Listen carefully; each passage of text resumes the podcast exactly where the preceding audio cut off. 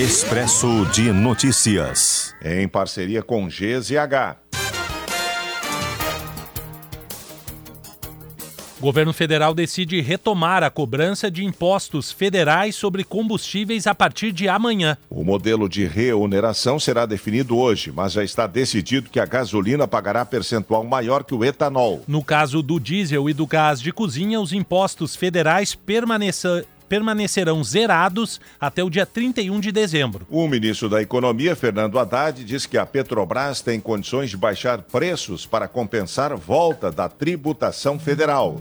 Banco Central retoma na próxima semana o sistema de valores a receber com 6 bilhões de reais esquecidos em bancos para devolver à população. Ministro das Comunicações usa avião da FAB e diárias para ir a leilão de cavalos. Juscelino Filho alegou compromisso urgente para solicitar jatinho, mas teve agenda oficial de apenas duas horas e, meio, e meia em quatro dias de permanência em São Paulo. Mais 80 pessoas são denunciadas pelos atos golpistas de 8 de janeiro. Com isso, o total de acusados sobe para 912. Ministro Alexandre de Moraes decide que Supremo Tribunal Federal pode julgar militares que cometeram crimes na tentativa de golpe de janeiro. Ministro justifica que competência do Supremo não distingue servidores civis ou militares. Procuradoria-Geral da República não vê impedimento para Robinho cumprir no Brasil pena de nove anos de cadeia recebida por crime de estupro na Itália. Brigadianos da Serra são investigados por acobertar casos de trabalho escravo na,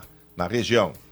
Policiais teriam um acordo com o proprietário do alojamento dos trabalhadores, pelo qual eram chamados para coagir e reprimir os safristas em casos de brigas ou de reclamação. Porto Alegre amplia hoje a aplicação da vacina bivalente contra a Covid-19 para idosos a partir de 85 anos. Lista de aprovados no SISU 2023 será divulgada nesta terça-feira. Homem de 49 anos morre ao cair do telhado de uma empresa no centro de Constantina, no norte do estado estado na tarde passada. Fabiano Ferronato fazia a limpeza de placas solares quando perdeu o equilíbrio e caiu. Dois homens são presos e cinco armas apreendidas após perseguição e troca de tiros com a polícia entre a zona norte de Porto Alegre e o município de Gravataí.